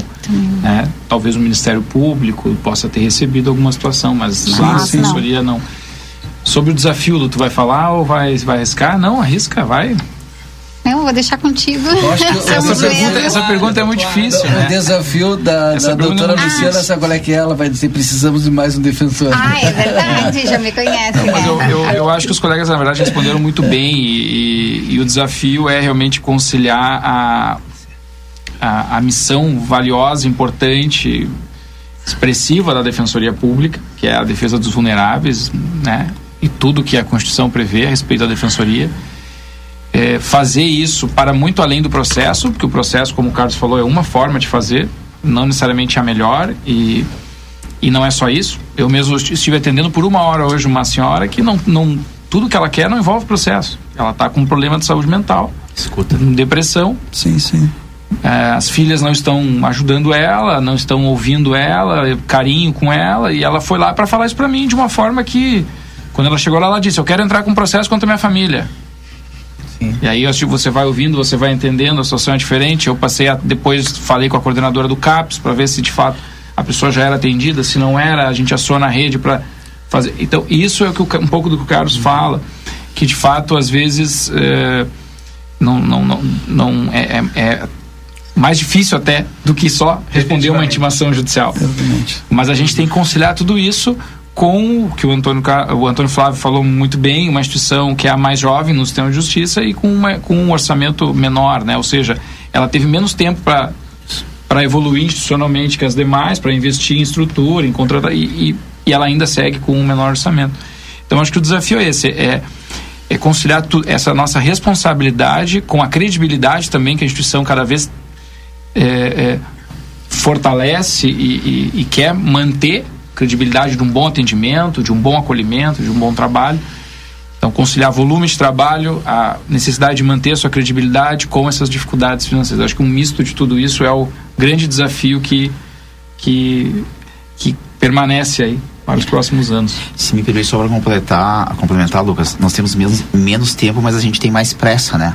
Porque a gente tem que ofertar, enquanto as instituições tiveram muito tempo de, de, de, de construir com grandes méritos, né? E a prestação do serviço, a nossa necessidade é muito grande, né? Então, esse tempo para nós é cruel. Nós temos 30 anos, mas a pressa, né? E, e, agora cada vez mais e mais, e é o que eu digo, pela qualidade dos nossos agentes e também porque, porque as pessoas estão mais, mais conscientes, conscientes uhum. dos, do, dos seus direitos, né? Lá em Porto Alegre, e isso é normal quando sai uma, uma reportagem na área do consumidor, na área da, da, da saúde, no outro dia aumenta, e deve acontecer com vocês também aqui, né? Então essa é, eu creio, e, e, e, quando eu falo questão financeira, é, é questão orçamentária, e, porque eu vejo no ser humano, a gente está pensando, não é orçamento para ganhar mais. Não. A gente ganha bem. A gente está pensando em orçamento para poder fazer uma entrega melhor. melhor. Bom, a gente vai encerrar, então vou deixar um tempinho para cada um, mas eu quero aqui, é, acho que a frase desse nosso programa de hoje é o que o doutor Antônio Flávio de Oliveira disse: para ser, de, ser defensor é preciso gostar de gente. Acho que isso é marcante. Eu quero agradecer, doutor Antônio, quero agradecer ao doutor Carlos Marcones, ao doutor Lucas, a doutora Luciana, e vou fazer a rodada aqui. Vou começar pela doutora Luciana ali. Doutora Luciana, muito obrigado mais uma vez. Eu que agradeço mais essa oportunidade de estar aqui conversando com vocês e com os ouvintes, na companhia do nosso defensor geral e dos meus colegas aqui. Muito obrigada. Doutor Carlos. Obrigado pela oportunidade mais uma vez aqui da gente estar presente nessa roda. A minha sensação hoje de alegria é pela notícia confirmada que fica gravado aí, produção, quarta que pressão defensoria, quarta, Registra, quarta defensoria eu quero, anunciada. Eu quero a então, gravação guardada. Espero voltar aqui com um novo colega para somar esforços na, na luta pela população vulnerável aqui da fronteira. Doutor Lucas, muito obrigado. Agradeço a oportunidade, como os colegas disseram, foi uma imensa alegria participar. Fico à disposição para outros diálogos, inclusive sobre defensoria pública e os direitos das pessoas vulneráveis do município. Acho que é importante a gente disseminar as informações. E, e a, os colegas estão né, brincando de gravar, de gravar, mas não, não precisamos, porque o Antônio Flávio realmente é um defensor público geral de palavra, realmente é um. É verdade. Uma das, das suas muitas virtudes. Pressão. É, não, uma das suas muitas virtudes. Uma das suas muitas virtudes e, e, queria deixar também registrado os colegas. A gente brinca, mas ele sabe que a nossa admiração por ele, o nosso ah. respeito é imenso. E ele participou ativamente dessas melhorias e evoluções que tivemos aqui na defensoria, a começar pela sede, né? E eu sou testemunha disso, que, né, Lucas? Que, então, registrar ah, não, que. Bah, de fato, melhorou muito. Sim, de não, fato, é, os esforços possíveis são feitos e. Não só isso, como outros tantos agora também envolvendo servidores, enfim, todos os. As, o que é possível, a administração realmente nos ouve, nos, nos atende, porque sabe da, sabe também da nosso, do nosso comprometimento aqui com a qualidade do trabalho da Defensoria. Então, obrigado, Antônio Flávio. Obrigado, doutor Antônio. Obrigado, uma saudação a todos e mais uma vez a oportunidade. Só pontuar: nossa instituição é uma instituição de pessoas feita para pessoas, de pessoas que gostam de atender pessoas, né? Que tem essa identificação. É isso. Se não, não vão para a Defensoria Pública, vão para um almoxarifado que é bem melhor. Defensoria Pública é onde a gente a gente cresce. Eu posso dizer que eu tenho 20 anos de Defensoria Pública e eu hoje sou um ser humano melhor. Sabe que eu entrevistei o pessoal da Procuradoria Geral do Estado aqui, né? E os procuradores, em um determinado momento da conversa lá, o pessoal disse assim, hoje a gente atua em várias áreas, independente do que tu, eh, da cidade que tu tá. E, por exemplo, pode estar aqui em livramento e atender um processo lá no norte do estado, né? Sim. Aí eu, eu, eu tava pensando aqui, mas o, e a Procuradoria tem uma baita de uma estrutura, né? E o defensor público, na verdade, trabalha muito mais do que o procurador do estado, porque ele não precisa, ele trabalha mais é, online hoje e tal, e para todo o estado. E aqui vocês têm que estar ali no É o que dia a gente dia. diz, né? O que é trabalhar? Não é, É. só atender processo, fazer petições. Pelo É. contrário, essa é uma parcela. É, é que a gente agrega ali no. É o advogado, é o, é o consultor, é, o psicólogo, Psicólogo, é, o é, assistente tudo. social, é o ombro, é o ouvinte, é a escuta. Não, é, e tem que levantar é, o telefone e aí tem Exato. que fa- ligar com o fulano. Assim com como o disse o Lucas, né? é, aquele que catalisa Sim. uma É, série sim. de instituições que talvez não vão se- se ligar nunca se não fosse por esse nosso contato, né? Às como vezes é que é a tão assessoria de vocês fazer- na volta? Porque os caras sozinhos não dá pra fazer tudo Não isso. dá. Vem mais pressão aí. Joe. Bom, Tem que acabar. Depois, obrigado a todos. Mas na- às 19 horas, lá na Unipampa, no auditório ali, é, todo o pessoal que está aqui vai estar lá na primeira jornada juri- jurídica, é, né? Então, muito obrigado a todos vocês. Eu faço intervalo, depois eu volto aqui para finalizar a nossa conversa.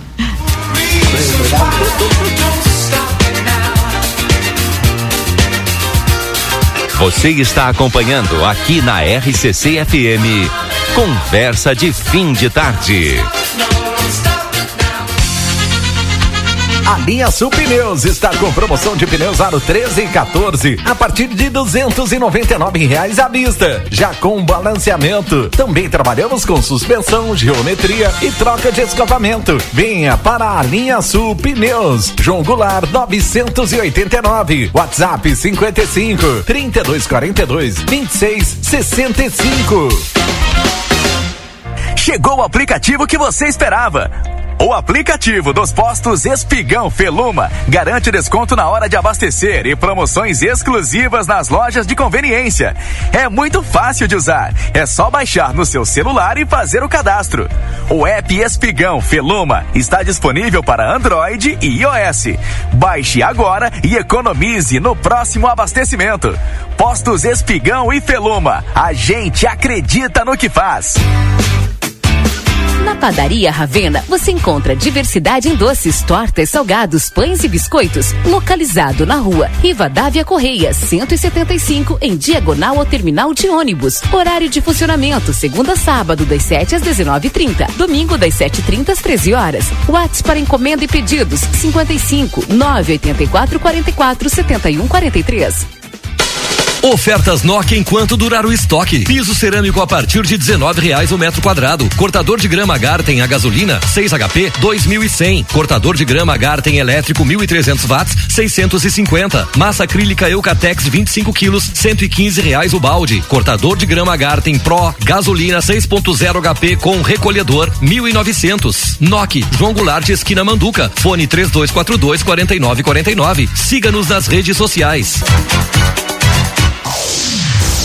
Passaporte anual Amsterdã por apenas 150 reais mensais para até três pessoas. São diversas vantagens. Acesso o ano inteiro ao parque, piscinas termais fechadas e aberta, Praia Amsterdã com piscina de onda, aulas de hidroginástica todos os finais de semana, 10% de desconto nas hospedagens das cabanas. Para mais informações, fale conosco pelo telefone WhatsApp 55 3242 5000. Amsterdã, diversão para todos.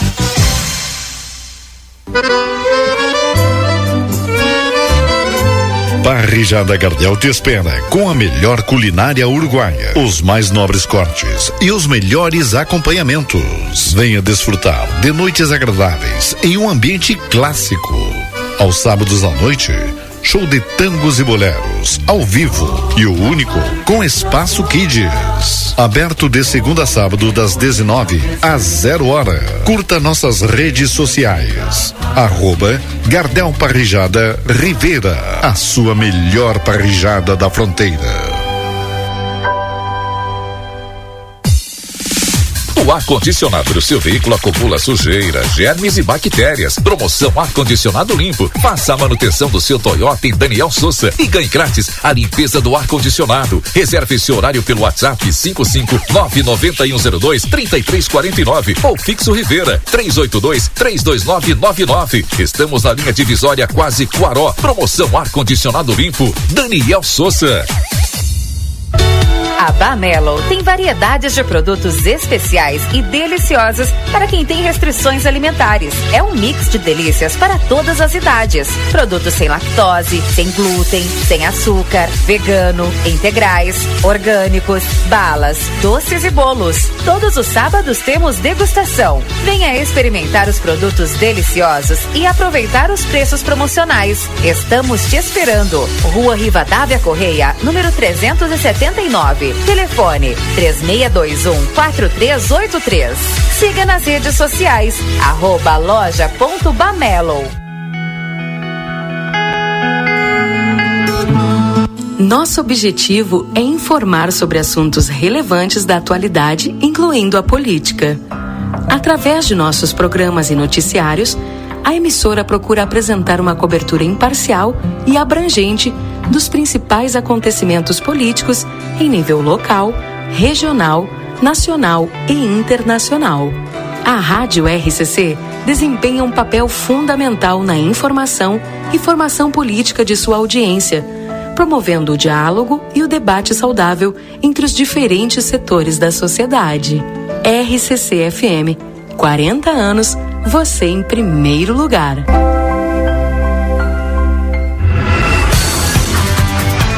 Internet que te leva além do basicão. Chegou na sua região. Com a Ozirnet, você aproveita o melhor da internet com estabilidade e velocidade. Divirta-se, trabalhe e estude com a conexão fibra óptica da Ozir. Garanta já planos a partir de R$ 79,90 e tenha na sua casa uma internet que te conecta ao que há de melhor. Ligue ou chame o seu Ozir 0800 494 2030. Barão Free Shop. Em bebidas temos vinhos, uísques, vodkas, gins, licores e muito mais. Já aproveite para abastecer seu estoque de espumante para as festas de final de ano. E por falar em fim de ano, deixe sua casa mais linda e mágica com o melhor showroom de Natal, com artigos que vão tornar seu lar um fascínio. Temos as melhores marcas de ar-condicionado com garantia e assistência técnica do Brasil. Arroba Barão Free Shop. Siga-nos nas redes sociais e fique por dentro de nossas promoções. Barão Free Shop. Tá querendo abrir o teu próprio negócio? A gente te dá o passo a passo. Quer começar a lucrar mais? A gente tem muitas dicas para ti. Mas se o que tu precisa é vender online, é claro que a gente te apoia. Da abertura do MEI até o perfil ideal nas redes, o Sebrae é para ti. Acesse sebraeprati.com.br e saiba como podemos te apoiar agora. O Sebrae é pra ti. A Optoplus Clínica de Saúde Visual chega em Santana do Livramento para oferecer a toda a região a solução perfeita para os cuidados da sua saúde visual e ocular. Se você vem percebendo sua visão embaçando, para longe ou perto, dores de cabeça, ardência nos olhos, lacrimejamento, agende já sua consulta com o optometrista pelo WhatsApp 55 99184 3636, General Câmara, 1840, sala 5. Comunicado: a Eletrobras CGT Eletrosul avisa que estão chegando ao Parque Eólico Coxilha Negra novos equipamentos importantes. Nos próximos dias, carretas transportando na CL, rotor e gerador serão acompanhadas de escoltas identificadas pelas BRs 158, 153, 290 e 293. Devido ao tamanho das peças, alguns cruzamentos, curvas e trevos dessas estradas estarão momentaneamente bloqueados. Pedimos desculpas pelo transtorno. É a Eletrobras Eletrobras CGT Eletrosul trabalhando para gerar energia para mais um milhão e meio de consumidores. Qual a marca do seu carro. Seja ela qual for, tenha certeza que o melhor lugar para você trocar o óleo do seu carro é na Terra Sul. Por apenas 229 reais, você troca o óleo e filtro de óleo tendo a certeza que o lubrificante utilizado é o recomendado pela sua marca. Com a mão de obra em nível técnico da oficina Terra Sul, você ainda conta com revisão de 50 itens e os serviços de lavagem expressa, além da nossa carona leva e traz. Troca de óleo multimarcas Terra Sul, muito mais que uma troca de óleo.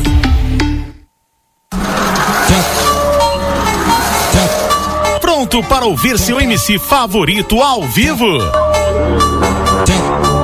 Nos dias 10 e 11 de novembro, volta o maior festival da fronteira, Rumba Rivera.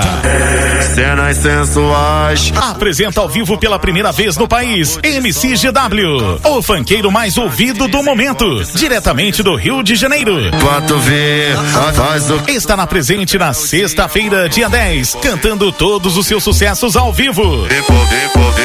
Rumba Rivera. Espera por você na Rota 27, quilômetro um e meio, 10 e 11 de novembro. Ingressos já venda em minhaentrada.com.br. MP Fit, Piuí Story, Posto Rosso, Rumba Rivera. vai mexendo, então vai. No talento, então desce. No... Estamos apresentando Conversa de Fim de Tarde.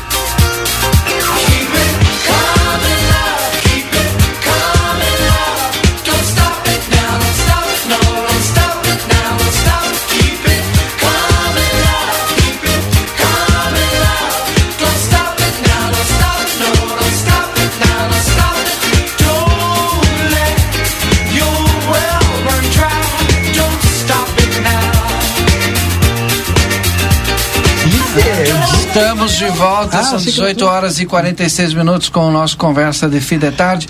O professor Lima está aqui. Agora eu vou ter que chamar a professora Matusa, de professora Matusa, né? Porque o professor Lima chama de Não, chama de professor Lima, chama de Lima, chama- Lima, Lima. É, a Matusa, o Lima. É, e também o Edson Gardiz. Vamos deixar o Edson dar boa tarde. Isso, não, o Edson é. Estava acompanhando vocês ali, ouvindo a participação do pessoal da, da Defensoria e pensando quanto a gente ainda precisa evoluir, né? Evoluir, Como, como comunidade, como sociedade, né? No sentido de que eh, a gente precisa reconhecer e, e praticar, né? O entendimento de que eh, somos uma uma cadeia, uma rede, né? E um escorado no outro aí para que a urbe consiga se É, é, é, às É, vezes assim, funcionar, né? que, que, é, que é, é contra o, o- a, gestão. Não é, não. Não é, é evolução, né? É, gente, eu tenho que ler essa mensagem aqui porque eu quero a opinião de vocês, tá? É, e aí o cidadão me escreveu o seguinte, olha. é, boa tarde. É fácil arrumar a calçada quando se tem dinheiro. E quando não se tem? Vocês financiam para quem não tem condições? Ou as pessoas vão deixar de comer para arrumar uma calçada? O Ivan. E ele continuou. Vocês falam de um jeito como se a pessoa que tem calçada quebrada fossem todas relaxadas. Quando na verdade não é. A grande maioria não arruma porque não tem dinheiro. As pessoas pagam um absurdo de imposto. Por que o poder público não arruma? Pergunta ele. Ah, a responsabilidade da calçada é do morador. Pelo amor de Deus, mudem esse discurso. Ah, mas, Mas é é, o que diz a lei. de- é. Que se dane a lei. Vamos brigar pela justiça e não pela lei. A rádio está no lado da população ou do poder público? É, é que a gente tá falando, só para responder para pro, pro Ivan, assim, ó. eh, a gente estava acabando de falar isso sobre a questão da rede, da, né, de, de, para tu poder viver em sociedade, tu precisa de normas, no mínimo, para estabelecer o que, que é, né, até onde vai teu direito e até onde vai o direito do outro. E essas normas, hoje, elas dizem que o cidadão, o proprietário do imóvel, às vezes, Ivan, eu, eu até concordo contigo que tem, às vezes a pessoa não tem dinheiro para consertar a calçada, mas tem muita gente que é dono de vários imóveis e a calçada está do mesmo jeito. E aí vai dizer o quê? No carro, o cara não tem dinheiro, coitadinho, é dono de vários imóveis, né? Mas tudo bem, eu concordo contigo. Muda a lei, meu querido. Vamos mudar a lei. Hoje a lei diz que a responsabilidade é do, é do proprietário. Então, eu acho que não está correto. Vamos lutar, vamos tentar eleger políticos que vão para que entrem no, no legislativo com a proposta de alterar essa legislação. E aí tu tá cumprindo a lei. Vocês É, Eu quero só complementar, assim, para o Ivan, a questão toda da, da- da- complementando assim um pouco o que o Edson falou. que a gente se refere muito à questão, Ivan, da, da limpeza da, da, da, frente da casa, entendeu? Que eu acho que às vezes impacta. A gente às fala vezes muito, não é nem a gente despesa. impacta muito Sim. na questão de, de, arrumar a calçada, deixar a bela calçada. De repente a gente vê casas que tem grama na frente, muito bem tratadas, né?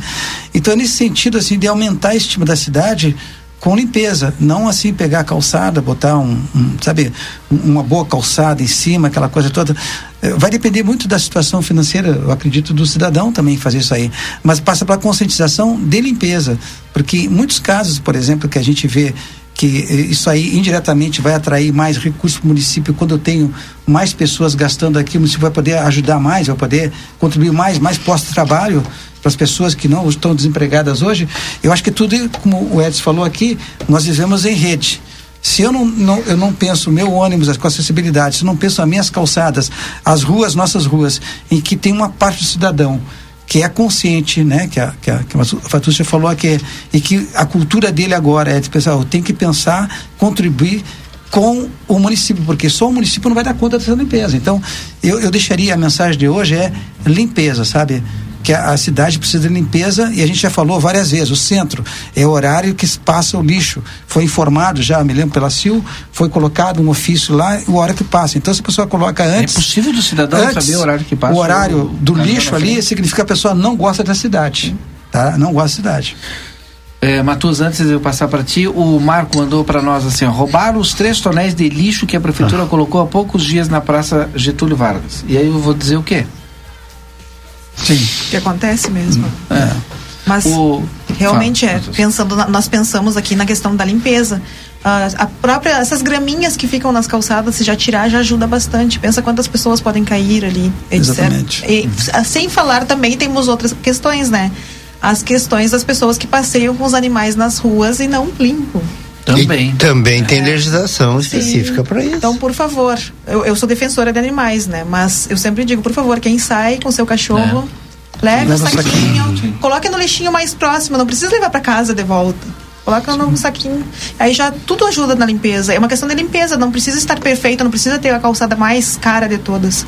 Mas tirar o que está solto, por exemplo, acontece muito dos idosos caírem, a maioria das vezes são esses esses que ficam soltos, né? Os. Me ajudem, fugiu a palavra. Os. os sim, as, os ladrilhos calçada. É, os ladrilhos. Sim, é. Então é interessante, tá? Tudo bem, não tem como colocá-lo de volta, tira dali, sim, até para manter, uhum. guarda e depois quando der, coloca um cimentinho, assim vai ajudando. É, o Rodrigo disse que tem cinco minutos. Eu vou dar um e... minuto para o Rodrigo. Tá, isso antes do Rodrigo entrar, só um pouquinho, Rodrigo. Isso vale também para o é poder público. Pouco, as nossas, as nossas praças as nossas praças uh, no entorno, uh, o passeio ali, tem, tem pontos que, olha, não digo nem para um cidadão comum, mas um cadeirante, um, um deficiente, uma criança, um idoso, tem mas muita dificuldade para transitar. E aí não é nem a frente da casa de ninguém, é, é o coletivo, o espaço público. Tá, a gente então, tem a Praça General Osório que está faltando ladrilho ali há não sei quanto tempo e o pessoal não arruma. No entorno, da, no entorno da praça, da, da, ali da, aquela praça é, Orivaldo Gresselé, que tem coisa. escola, tem é. Santa Casa, tem pronto-socorro, tem a Câmara de Vereadores. Uhum. E olha o estado que. Sim. É, é complicado de circular ali a pé, quanto mais a cadeira de rodas. Ou... Edson, dois minutos pro Rodrigo? Tá bom.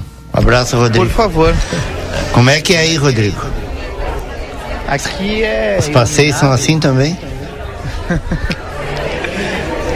Vocês estão me escutando bem? Sim, sim. Ah, tá. Aqui eu não estou me escutando, não sabia se estava indo ok. Aqui os passeios são espetaculares, Edson Elgart, porque a gente tem limpeza acima de tudo. Mas uma coisa que a Matusa levantou, um tema que a Matusa levantou, é que todo mundo precisa fazer sua parte, né? E, e, e essa é uma questão cultural que precisa ser, não, eu já nem digo mais trabalhada, estudada, mas colocada na prática, né? Aí sim a gente vai ter por completo uma cidade turística preparada para receber a todos. Mas eu estou aqui no Palácio dos Festivais nesse momento, no centro de Gramado, porque na sede do Palácio dos Festivais é onde acontece todos os anos a abertura da Festures. Este ano a Festures chega à sua 35 edição, são 35 anos de pens, pensando né, o turismo não só de Gramado e Canela, mas da América Latina como um todo. E Santana do Livramento está muito bem representada neste ano em especial. Aliás, quero trazer aqui um boa tarde de uma pessoa que é conhecida de vocês. Boa tarde. Boa tarde, Rodrigo. Boa tarde, ouvintes da RCC. Boa tarde, Gustavo. É um prazer estar aqui. Ah, eu queria saber se vocês estavam reconhecendo a voz. Né? Claro. Conversa de fim de tarde, olha aí. Aqui em Gramado agora, aqui na expectativa aqui para dar o pontapé inicial aqui na Festures. E olha só quem eu encontrei aqui, né? Plateia, RCC sempre presente em grandes eventos. Sem dúvida nenhuma. E a gente estava destacando agora, e hoje vai ser do conversa, Gustavo, a participação é, dos santanenses como poder público, como empresas constituídas, que é o caso é, do Gustavo, né, que é um empreendedor nato e que há, há um bom tempo vem acreditando nesse, nesse setor, nesse ramo turístico, com o Sítio da Terra, com a mini fazenda. Nós temos uma mesa binacional instituída que vem para representar as duas cidades. É, o que, que tu espera da Festures este ano e desse investimento, porque não deixa de ser um investimento o tempo que vocês estão tendo de vir para cá e apresentar a nossa fronteira? Olha, para mim, como sou novo no ramo do turismo, né? Comecei há pouco e convidado pela mesa binacional para estar aqui e já estou vendo assim uma grande movimentação e considero que para mim vai ser importante eh, estar nesse grande evento das Américas aqui, porque provavelmente vão abrir grandes janelas aí. A gente que está com a expectativa aí já está vendo coisas diferentes na nossa fronteira, principalmente ligadas ao turismo, né? E com certeza vai ser de grande proveito.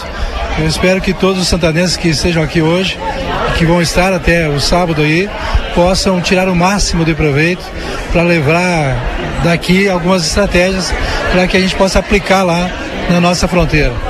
Principalmente vender a fronteira para o resto do mundo, né? Como é que vocês estão uh, pensando em apresentar uh, os nossos roteiros, as nossas opções aqui na feira? Olha a estratégia né, que o grupo está usando aí, a gente está inclusive veio junto com, com o pessoal do Uruguai, né, da mesa de turismo do Uruguai também, que agora é uma mesa só, né, a mesa binacional. Então a, vamos estar participando em alguns instantes aqui da, da feira que se inicia amanhã e apresentar os nossos produtos, né? Os, os nossos eh, a nossa empresa aí para o, o mundo. Esse é o nosso propósito. Verdade. Com certeza vamos nos encontrar lá e amanhã a gente vai bater mais um papo. Não vou falar muito, senão sabe, né? O Valdir. Terminou o tempo. Abraço ao pessoal da mesa aí e aos ouvintes da RCC abraço, um Gustavo. Obrigado por conversar conosco. Gustavo é exemplo de um dos empresários que vem, junto com a mesa binacional, com o destino binacional, apresentar a fronteira aqui é, na Festures. Como eu disse, hoje a abertura é algo mais cerimonial, né? A gente está no saguão aqui do Palácio dos Festivais. São centenas de pessoas que já estão aqui no saguão aguardando, né, a abertura oficial que vai se dar dentro de dois minutos. Um minuto agora, 18h59. E a expectativa é a fala de diversas autoridades, entre elas o governador do Rio Grande do Sul, que sempre marca presença. E claro, aquelas autoridades locais, né? A gente tem a expectativa da a presença da prefeita Ana Tarouco aqui também, representando o livramento na abertura representando não só o livramento, mas a fronteira da paz. Em nome de Brasil Free Shop, o primeiro free shop com preço atacado, hotéis Acrópolis, Sítio da Terra e Mini Fazenda, o seu elo com a natureza. Diversão para toda a família é na Fazendinha. Serra Média Emergências Médicas, Comfort Hotel, Amsterdã, a melhor experiência em águas termais. Like Design Hotel Rivera e Frontier Hotel Rivera conosco aqui, direto de Gramado, na abertura da Festures 2023, pontualmente 19 horas. Estamos adentrando aqui ao Palácio dos Festivais, Valdinei. Até amanhã, até o Jornal da Manhã. Um abraço, boa noite. Boa noite. Boa noite, boa noite a todos. Gente, a mesa binacional, fiquei impressionado, já tem 70 empresas associadas. Que bárbaro. E vai aumentar. Está, é estão empresas brasileiras e, E empresas uruguaias, isso, que fantástico. Total. Conseguiram juntar as duas mesas, que tinha uma mesa daqui e uma mesa Isso, do, do e agora do é uma Ribeira. mesa única. Que fantástico, tio. que coisa boa. Vamos para a rodada final, então, nossos registros finais, porque termina o Conversa de Fim de Tarde e entra direto ao Jornada Esportiva, hoje é dia do campeão jogar, né? Bom, A então, Matusa. então, boa noite a todos. Um prazer estar aqui novamente e nos encontramos em breve. Obrigado. Até, até a próxima, então, Matusa. Professor Lima. Bom, obrigado, Valdinei. Até a próxima quinta-feira. Eu quero mandar um, um abraço aí para minha para minha filha que veio lá de Chapecó, está fazendo uma, uma atividade aqui em Livramento, né? Uma capacitação aqui em Livramento com a time e olhando toda essa realidade Time aqui. da Cíntia, né? É da Cíntia, é Um da Cíntia abraço, ali, Megete, é. Um abraço para eles, tá? E mandar um, um abraço também para minha neta, Antonella, né? Agora tem três mulheres em casa, minha esposa, minha neta e, a, e a minha filha, tá? Uma boa noite a todos e até a próxima semana. Edson Gartes Dias. A gente te deixa para o final porque tu vai ficar meia hora falando aí. Né? Se puder, eu fico, sem problema. Não, mas é rapidinho, eu quero eh, deixar uma pauta até que, que eu acho que é importante, talvez fosse a questão da gente até convidar para que né, ah, estejam presentes aí uma hora, a gente já falou sobre isso, o pessoal lá da o Julinho, o pessoal da Secretaria de Serviços Urbanos, porque o município está contratando uma empresa aí, né, para tratar essa questão da, da limpeza da cidade, né? E aí fica aquela questão, isso nesse dinheiro vai ser só o que? Só recolhimento do lixo e varreção ou vai ter limpeza dos, do meio fio e, e como é que fica isso? Ou não vão fazer as calçadas, não vão limpar, limpar as calçadas, porque isso é atribuição do proprietário. Aí como, aí como falou Ivan, tem que se de repente achar uma, uma um mecanismo aí que contemple, né? De repente ah, consertar e, e- colocar isso no imposto, não sei, alguma maneira aí, mas também não tem cabimento, imagina, faz a, a varrição da- das ruas, ah, a, a capina de meio fio, recolhe e, a- e o, e o- e o passeio por onde as pessoas andam, né? Ah, mas o proprietário tem que fazer, tá, mas não fez e aí? Aí o trabalho fica 50-50, fica pela metade, né? Eu até fiquei- Então é eu uma, uma sugestão pra- aí, a gente. Eu fiquei pensando, né? Porque tu olha assim, hoje o- os empreendimentos do Minha Casa Minha Vida, os, os empreendimentos, né, quando é, sai o projeto e termina o projeto, já tem a calçada, a calçada já, já tá lá, já faz Sim, parte do sim. projeto, né? Mas antigamente não era assim. Será que não está na hora de discutir essa questão das Pois é, calçadas, né? Daqui a pouco poder público assume e coloca De no alguma maneira, exato. Eu, É. quando fiz calçada na minha casa, fui no planejamento para ver que tipo de calçada E ia aí tem fazer. to- e tem todo qual é a distância que eu tinha que colocar, o piso tátil. Eu acho que são coisas assim que a gente precisa pensar urgentemente, É. que também é uma contribuição né, do órgão público em dizer, olha, o nosso tipo de calçada forma- é essa. ex- Senão eu vou botar uma lajota lá e vai passar uma pessoa na frente e vai cair dia de chuva. Então não pode usar na calçada isso. O, Então, o a poder gente público não pode sair. ter uma, uma postura reativa ao cidadão, né? É, Isso é, é. certo. Tem Tem, que- ao contrário, tem que tem que ser colaborativa, claro. Colaborativa. Com certeza. É. Com certeza. É, mandar um, um abraço então pro pessoal aí da do Mar Vermelho do Samba de Santana do Livramento, Escola de Samba, os acadêmicos, hoje completando 65 anos de história. parabéns. A escola mais antiga em atividade, em atividade né? Uma- aquela o, o, o, ah, o pessoal dos acadêmicos é aquela turma assim que do nada assim quando vê enche a rua, né? Legal. Saem, sa- não sabe nem de onde sai, mas eles, né, para fazer um Globo Repórter, quem são, onde vivem, de que se alimentam, né? Mas realmente é isso, é um pessoal apaixonado ah, e, e, obviamente, justificadamente, né, apaixonado. Bueno, mandar um abraço também para dona Patrícia.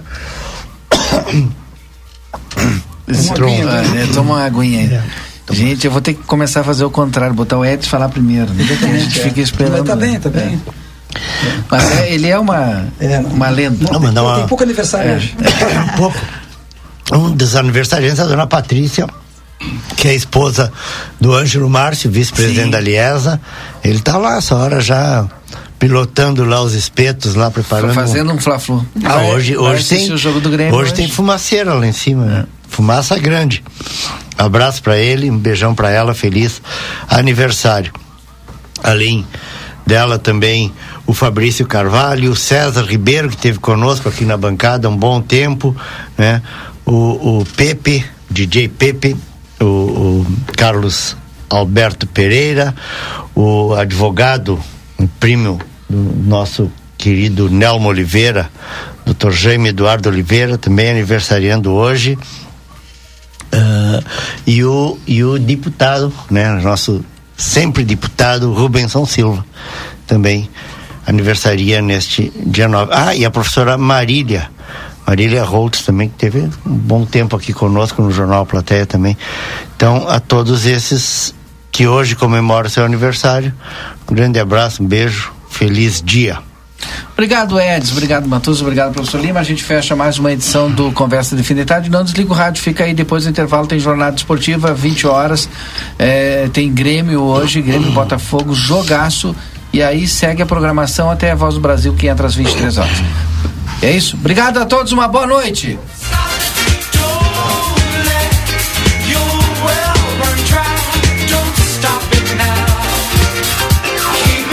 Você acompanhou Conversa de Fim de Tarde.